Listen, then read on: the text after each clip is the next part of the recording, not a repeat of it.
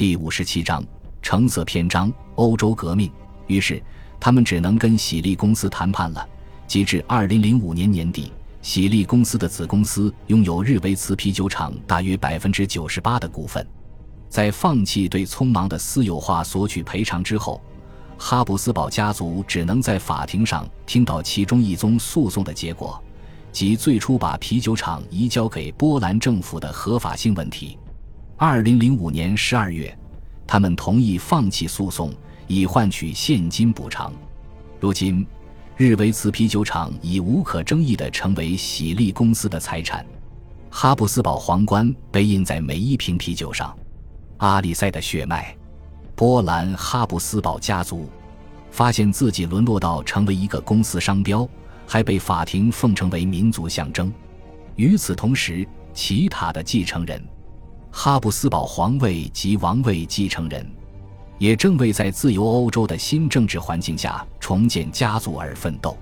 其他本人奇迹般的活到一九八九年，那一年，东欧和中欧各民族就哈布斯堡领地上各民族再次开始获得主权。匈牙利和捷克斯洛伐克步上波兰的后尘，这两个国家完全就是旧哈布斯堡领地。一九九一年苏联解体后，乌克兰独立。这个国家包括旧哈布斯堡王家行省中的加里西亚和布科维纳。在南方，南斯拉夫爆发内战，最惨烈的战斗发生于旧哈布斯堡王朝波斯尼亚行省。克罗地亚这个构成旧哈布斯堡领地的国家，对阵塞尔维亚这个哈布斯堡王朝永恒的宿敌。齐塔的儿子奥托曾在二十世纪三十年代致力于哈布斯堡王朝复辟。六十年后仍然活跃在政治舞台上，他是以巴伐利亚为大本营的德国保守政党的党员，也是欧洲议会议员。他对新欧洲有很多见解。南斯拉夫解体时，奥托促请欧洲国家承认新晋独立的克罗地亚。塞尔维亚准军事部队的领导人老虎阿尔坎警告奥托，不要忘记弗兰茨·斐迪南染指巴尔干政治所落得的下场。奥托以亲身访问萨拉热窝来回应死亡威胁。他在当地说道：“祈求悲剧的循环就此结束。”奥托同样关注其他源自哈布斯堡王朝的民族的历史，尤其关注乌克兰。1935年，威廉深陷巴黎丑闻，这让奥托在乌克兰失去了哈布斯堡盟友，也让整个家族蒙羞。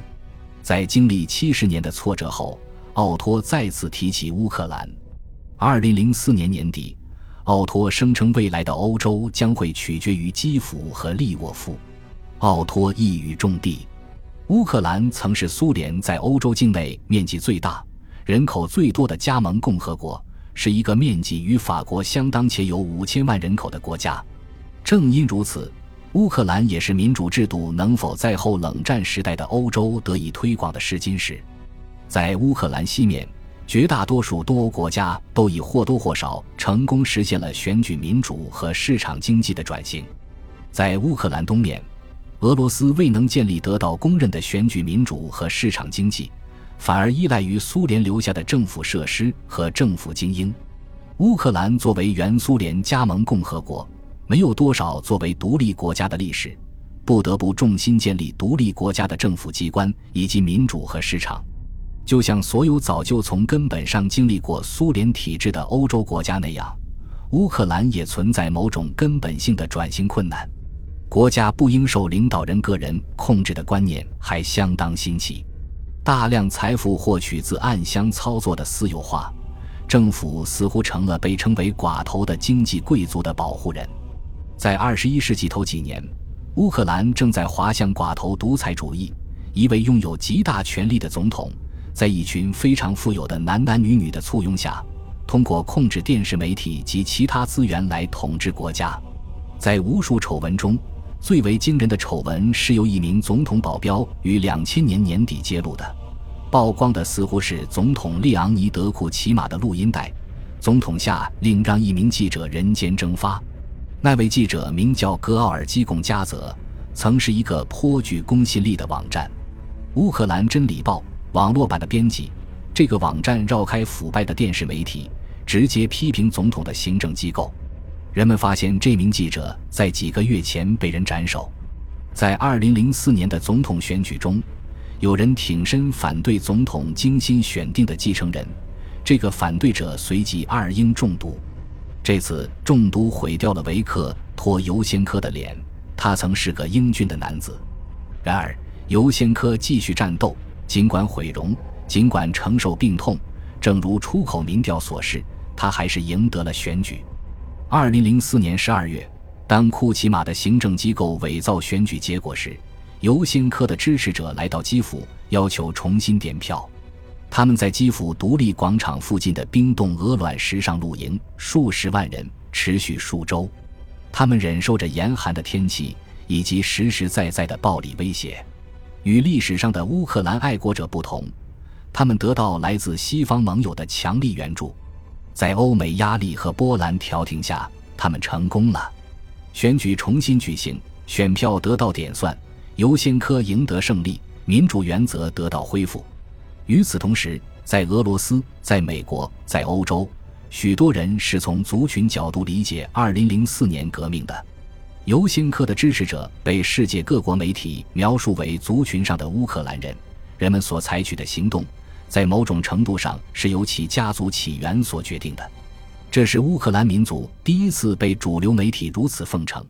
记者们毫无理由地把族群与政治联系在一起，不加思索地把东欧政治归类为种族政治。这是希特勒等人在民族政策上的思想胜利，盖过了更为温和、更为模糊的哈布斯堡遗产。然而，2004年革命本身却是哈布斯堡王朝的政治复仇。1918年。威廉曾寻求乌克兰化政策，试图教导说乌克兰语的农民，他们所属的民族值得拥有一个国家。威廉当时并未成功。在革命年代，其他任何乌克兰人也并未投身独立斗争。然而，在一九一八年后，乌克兰文化再也不能被无视，甚至在苏联也是如此。尽管苏维埃乌克兰经历了政治镇压，但在文化政策上。苏联却普遍寻求其自身版本的乌克兰化，他们使用了与威廉相同的术语，希望创造出忠诚于苏联体制的苏维埃乌克兰精英。一九四五年，苏联的确做到了哈布斯堡家族在一九一八年梦寐以求的事情，把所有乌克兰领土吸纳到他们自己的多民族国家之中，因此声称解决了乌克兰问题。一九九一年十二月，当苏联解体时。乌克兰已具备成为独立国家的合适框架，原苏联加盟共和国的疆界突然就成了独立国家的疆界。当乌克兰政府陷入贪污腐败时，民族观念再次成为民众政治或者民主政治的原则。二零零四年革命期间，乌克兰爱国者冒险捍卫乌克兰的愿景，在这一愿景中，乌克兰公民将能够在国家治理中发出自己的声音。在一九九一年和二零零四年的事件中，来自前哈布斯堡王朝加里西亚行省的人们扮演了突出的角色。许多乌克兰爱国者是希腊天主教徒，这个教会曾受到哈布斯堡王朝的保护，但被苏联当局所禁止。然而，他们捍卫乌克兰民族，并非出于族群原因，而是出于政治选择。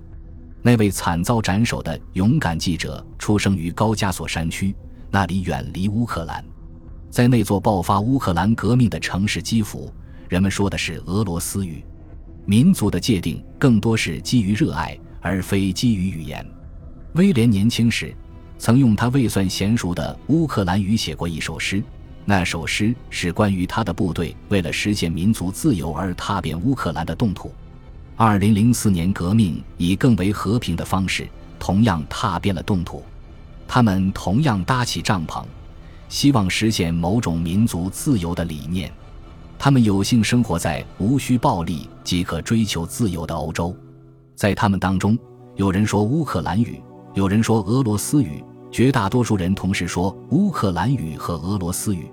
当他们在橙色帐篷里以两种语言温暖空气和鹅卵石时，他们肯定在践行威廉的精神，在那些帐篷里，这些革命者有时会打出两面旗帜：乌克兰国旗以及欧盟旗帜。或许奥托在2004年的说法有所夸张，他说欧洲的未来取决于乌克兰。2007年，当他重返基辅时，他略微修正了自己的观点：“你们是欧洲人，我们是欧洲人。”与二十世纪初相比二十一世纪初的欧洲为乌克兰人提供了完全不同的典范模式。欧洲在二十世纪前四十年间，先后经历了帝国崩溃和民主政治崩溃。先后经历了通货膨胀和经济萧条，先后经历了国际猜忌和国际战争，法西斯主义和共产主义各有其吸引力，都有某些乌克兰人竞相追随。冷战期间，在二十世纪五十至八十年代，欧洲自由国家参与了漫长而和平的经济政治一体化进程，及至二十世纪九十年代，欧洲联盟已实现自由贸易区、关税同盟。